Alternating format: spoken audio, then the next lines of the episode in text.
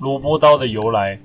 前阵子有粉丝私讯想知道萝卜刀的由来，于是我这两个月走遍大江南北，从台北走到台南，从台湾飞到大陆，去大大小小的市场做街头采访，可以说是无人不知，无人不晓。就连路边卖猪肉的阿嬷手上都把玩着一把萝卜杀猪刀，甚至有的小孩说他写功课之前没有玩萝卜刀，会考不到一百分。他父母差点就把那个小孩给嘎了。不过到了这几天，各大媒体居然出现了负面声音。本人呢，也为了要做出更详细的检测报告，特地不吃不喝存了机票钱去原产地，拔了两把日本萝卜刀回来实测。目的绝对不是为了自己想玩，一是为了想要清楚明白了解这东西火爆的原因；二是我很好奇，在小孩的眼中，这到底只是普通玩具，还是具有什么特别的价值意义？再次强调，绝对不是为了我自己想玩，嘿嘿，真好玩，出出出。不过我如果觉得啊特别喜欢一样东西的话，当然就必须去了解它。历史文献资料显示。萝卜刀呢，起源于来自于日本，不过却在美国爆红。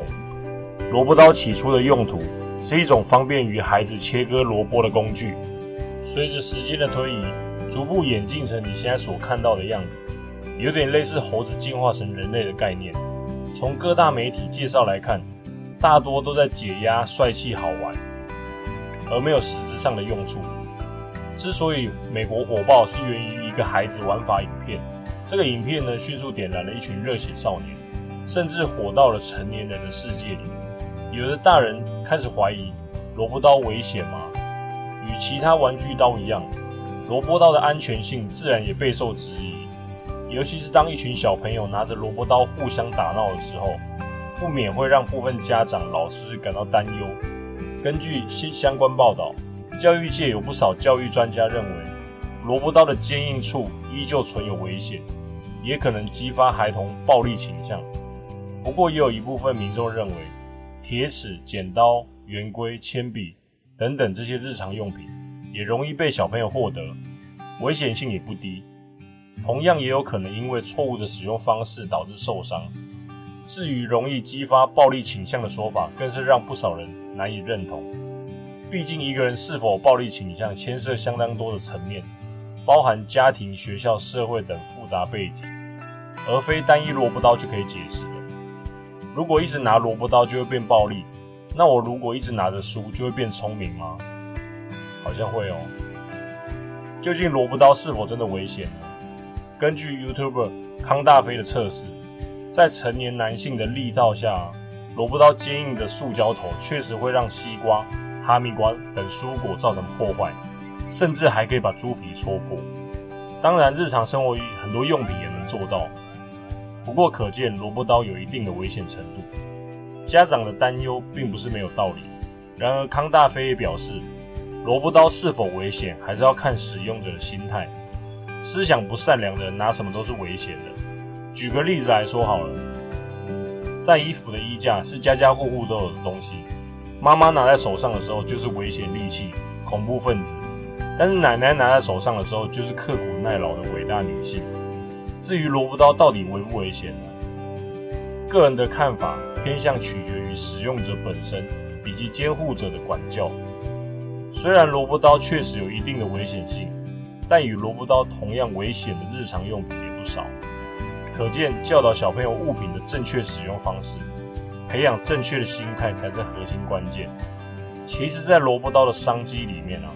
也有业者发明了其他有关于萝卜刀的相关商品，例如萝卜盾牌啊、萝卜锤子、萝卜球，还有萝卜枪、萝卜爪子、萝卜炖排骨、红萝卜炒蛋、法式青蒜花椰菜萝卜浓汤、香蕉胡萝卜鸡蛋糕，各式各样的商品琳琅满目。其实最早发明萝卜刀的是一个小孩子。甚至还有相关的故事跟歌曲。萝卜刀故事是一个非常简单的故事，通常被用来教导孩子关于耐心跟毅力的价值。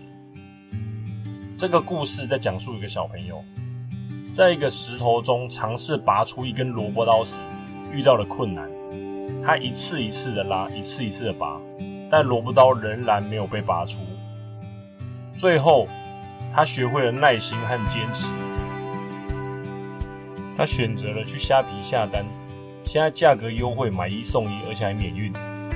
说错了，他是靠着耐心和坚持，还有同伴的努力，成功的拔出了萝卜刀。这个故事给我们的启示是：当我们遇到困难时，不应该轻易放弃。而是应该坚持不懈，直到达到我们的目标为止。这个故事经常用来教导儿童重要的价值观，并鼓励他们面对挑战时保持毅力。最后，我特地请来五位家喻户晓的歌手们，献上一首《萝卜刀》。和贝瓦一起去看儿歌吧。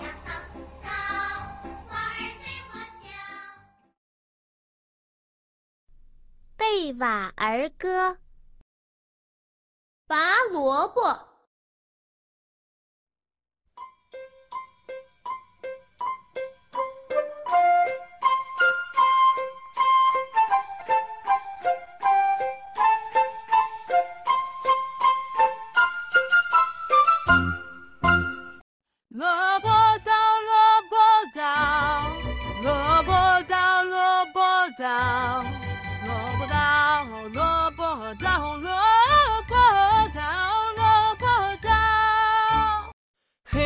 嘿呦萝卜刀嘿呦嘿呦萝卜刀，嘿呦嘿呦萝卜刀，嘿呦嘿呦萝卜刀，嘿呦嘿呦刀不动，嘿呦嘿呦刀不动，嘿呦嘿呦刀不动，嘿呦嘿呦刀不动。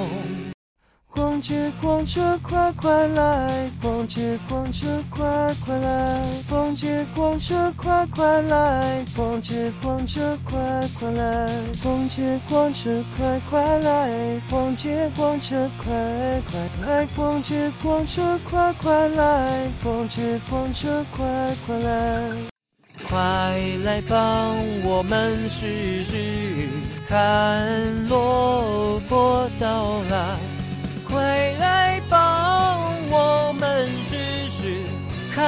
波到啦。